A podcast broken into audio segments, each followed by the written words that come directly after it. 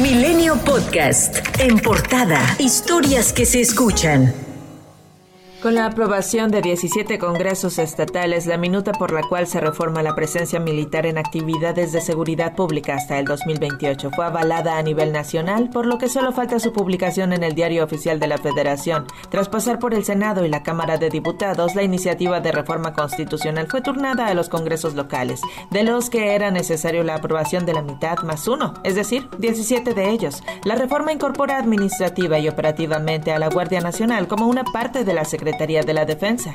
Además ofrece una mayor profesionalización y dota además elementos jurídicos y constitucionales para realizar sus funciones. Por ello, señalaron las y los diputados, es necesario aumentar el plazo de operaciones hasta el 2028 para que se cumplan todas las metas propuestas. Los congresos que votaron a favor de la reforma fueron Tabasco, Quintana Roo, Oaxaca, Campeche, Ciudad de México, Chiapas, Sinaloa, Estado de México, Baja California, Michoacán, Tlaxcala, Tamaulipas, Veracruz, Hidalgo, Puebla, Sonora y Nayarit. El excomisionado del Servicio de Protección Federal, Manuel Espino, reveló que propuso al secretario de Gobernación, Adán Augusto López, que el gobierno federal dialogue con los grupos criminales para lograr la pacificación del país. Además, el exdirigente nacional del PAN aseguró que recibió respuesta de dos de ellos. Lo que yo vengo a plantear es que nos abramos a la posibilidad de los acuerdos. Y tal vez el mal menor que habría que aceptar, pues es dialogar y acordar con ellos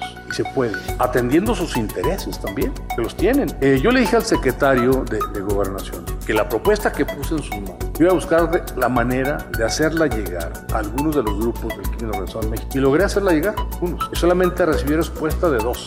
Lo que quiero decir es que estas cosas dan resultados. Me consta que dan resultados. Más tarde, Manuel Espino sostuvo que de facto, gobiernos municipales, estatales y federal han pactado con grupos delictivos sostuvo que planteó la propuesta hace ya un año. Además, aseguró que no la trató este miércoles en su reunión con el presidente Andrés Manuel López Obrador. El gobernador de Tamaulipas tiene, eh, anda, anda huyendo porque pues él estuvo pactando con los grupos del crimen organizado. Lo que hice hoy, de manera anecdótica, fue compartir que yo tuve experiencia de reflexiones, de participación en grupos de reflexión, de análisis en otros países de América Latina hace años y que, y que se llegó a la conclusión de que vale la pena intentar acordar con ellos y funcionó, funcionó en El Salvador, funcionó en Colombia, eso lo vi de cerca. Yo fui a ver al presidente ayer para otros temas y ya se especula que seguramente fui eh, con este tema, que hice una propuesta. No, no hay nada de eso.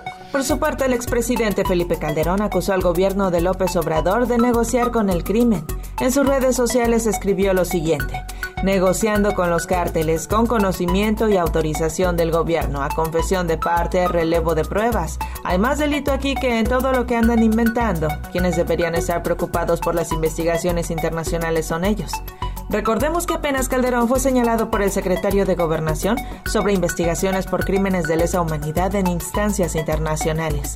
El grupo parlamentario del PRI en la Cámara de Diputados votará contra el proyecto de presupuesto 2023 por considerar que no es real ni equitativo y tampoco atiende los graves problemas del país, dejando a muchos estados sin inversión pública, según señaló el coordinador de la bancada tricolor en el Palacio de San Lázaro, Rubén Moreira. Y en el marco de la discusión de la reforma electoral, el presidente nacional del PAN, Marco Cortés, pidió que los partidos de oposición dejen los titubeos y hagan un compromiso público ante la defensa del Instituto Nacional Electoral pues advirtió que una vez más se pondrán en riesgo las elecciones libres, democráticas y pluripartidistas en México. Ricardo Monreal aseguró que lo único que lo detiene en Morena es su respeto por el presidente de la República, con quien inició el movimiento. Que me detiene aún en Morena es eh, mi respeto por el presidente de la República, porque él y yo iniciamos hace 26 años esta lucha y no voy a salir por la puerta trasera de Morena no puedo admitir ser traidor porque piense distinto. Tengo mi criterio propio, mi autonomía de pensamiento.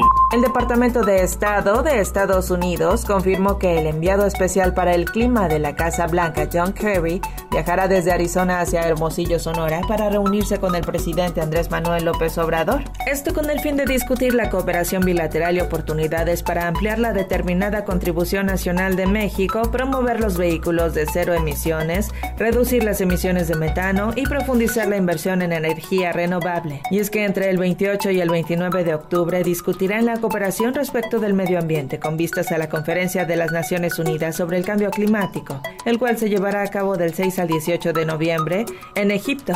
Y el piloto mexicano Sergio Pérez se hizo acreedor del Premio Nacional de Deportes 2022 en la categoría Deporte Profesional, luego de su destacada temporada en la Fórmula 1.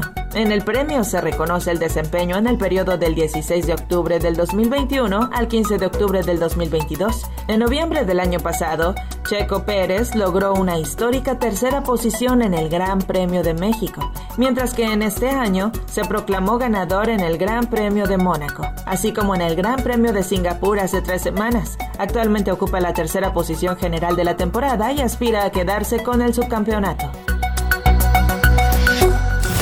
Milenio Podcast.